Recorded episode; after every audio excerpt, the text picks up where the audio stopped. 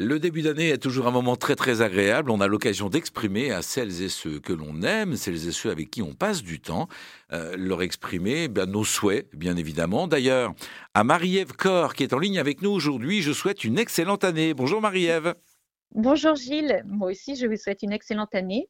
Merci beaucoup Marie-Ève. Nous avons le plaisir de vous avoir en ligne en ce début d'année euh, car vous nous proposez euh, des idées pour présenter des vœux qui soient les plus sincères bien sûr, euh, mais qui aient un, fondement, une originalité et une, une dimension presque spirituelle j'allais dire.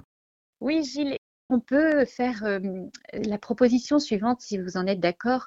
vous savez, on est tous, on, est passé par des turbulences diverses et variées ces derniers temps et, on est tous fatigués d'une fatigue de l'âme qui ne trouve pas son repos. Eh bien, ce qu'on pourrait souhaiter, ce sont des, fatigues généreuses. Ce que j'appelle des fatigues généreuses, ce sont des fatigues qui réparent l'âme plutôt que de l'abîmer.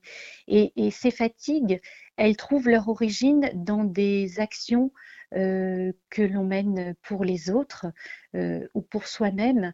Euh, par exemple, quand on, quand on se dépasse, Gilles, vous savez, on, fait, on, se lance un, on se lance un challenge et on se dépasse.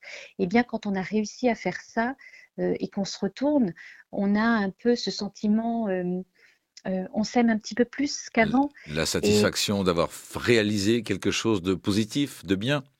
Oui, c'est ça. Et, que ce soit symbolique ou que ce soit physique, ou que et, cette, on peut ressentir de la fatigue après ce genre d'action tournée vers les autres ou tournée vers un dépassement de soi. Et eh bien, cette fatigue que l'on ressent, c'est ce que j'appelle une fatigue généreuse, une fatigue qui ressource, qui redonne de l'énergie, qui répare l'âme. J'aime beaucoup cette formulation de fatigue généreuse et elle nous permet de souhaiter aux autres euh, d'être fatigués, mais de façon positive. Oui, c'est exactement ça.